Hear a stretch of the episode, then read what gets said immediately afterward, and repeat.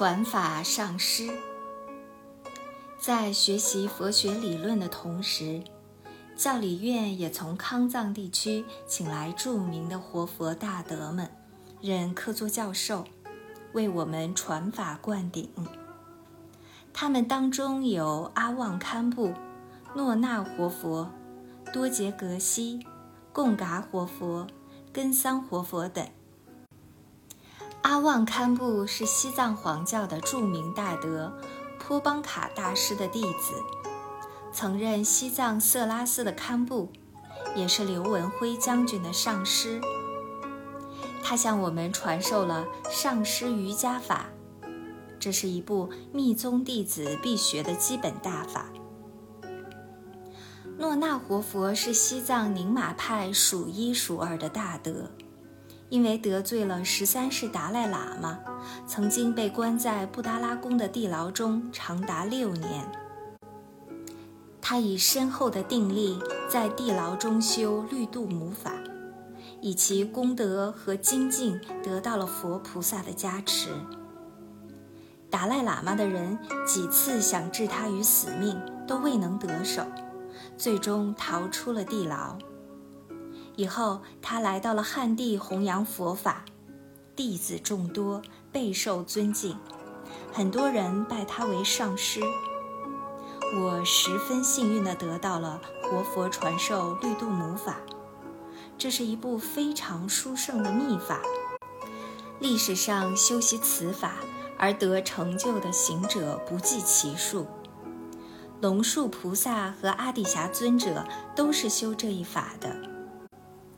我自诺那活佛为我灌顶传授这一无比殊胜佛法之日起，每日修习，从未间断。以后又将二十一尊度母礼赞文翻译成汉语。根桑活佛是西康人，属于萨迦派的活佛，也曾受过国民政府的封号。我们之间结下了很深厚的师生情谊。他为我取了藏文的法名“洛桑珍珠”。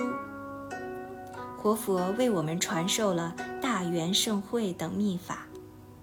大圆盛会即是大圆满，这是宁玛派最高深的大法，由莲花生大师传到西藏。据说大圆满修到最高的成就时，人能够修成透明的身体，甚至化成一道红光而去，除了毛发外不留身体。莲花生大师就是这样离开西藏的。修道有成的行者，在圆寂之后能肉身不坏，缩成一二尺高，已是很难得的了。修正越高。身子缩得越小，甚至缩成几寸，进而化成一道红光。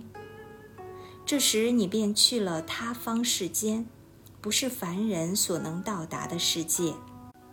在那里没有娑婆世间的生死与烦恼。据记载，在西藏修成化红光而去的大德为数不少。西藏的密教让西方人以至世界各地的人产生兴趣，正因为它不仅有严谨的理论，更注重实证，有一套循序渐进的修正方法和完美的仪轨。大圆满法本来是有梵文法本的，但是一向不外传，传法时由上师向弟子秘密传授。法本是不流通的，因为它过于高深。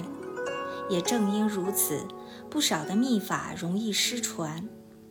当某些秘法因法缘未成熟而暂时无法传下去时，上师将法本埋藏在山中。他能够在入定中预见到未来在法缘成熟时，将有某人将这一法本挖取出来。于是，这部秘法又可以红传于世。西藏的很多秘法，至今仍然埋藏在山窟中。经过多年后，将有大德在关照中得知秘法的所在地，将它取出传世。贡嘎活佛则是出自康定贡嘎山的噶举派大活佛，国民政府封他呼图克图。我到四川后大约一两年，贡嘎活佛应诺大活佛的邀请来到四川传法，皈依他的人很多，其中有政府官员、学者和商人。居士张承基和陈建明都是他的弟子。活佛的身边有两位秘书，一位通日文和英文，名叫程继博；另一位是出家人，法号满空。活佛讲经传法时，由他们两位担任翻译。贡嘎活佛在佛法上正进深入，法力高深。一九三六年，在重庆传授噶举派的大法恒河大手印时，突然神通展现，腾空而起，家夫坐于离地两尺高的空中，向众弟子说法。大手印是一部无比殊胜的心法，它的原名是大印，翻成西藏文时加上了“手”字，为表示尊重佛典。尊称佛之手，印是表示佛的二无分别智，至高无上的智慧，又表示印气。一切诸法无不契合佛的妙智，因此“手印”二字并不是解手印的意思，它是十分高深的秘法。噶举派著名的祖师密勒日巴就是修此法。而寄身成佛的贡嘎活佛在重庆一直住到一九三八年，后来回到西康。他曾要我跟随着去他在贡嘎山的庙子，我因准备入藏而没有前往。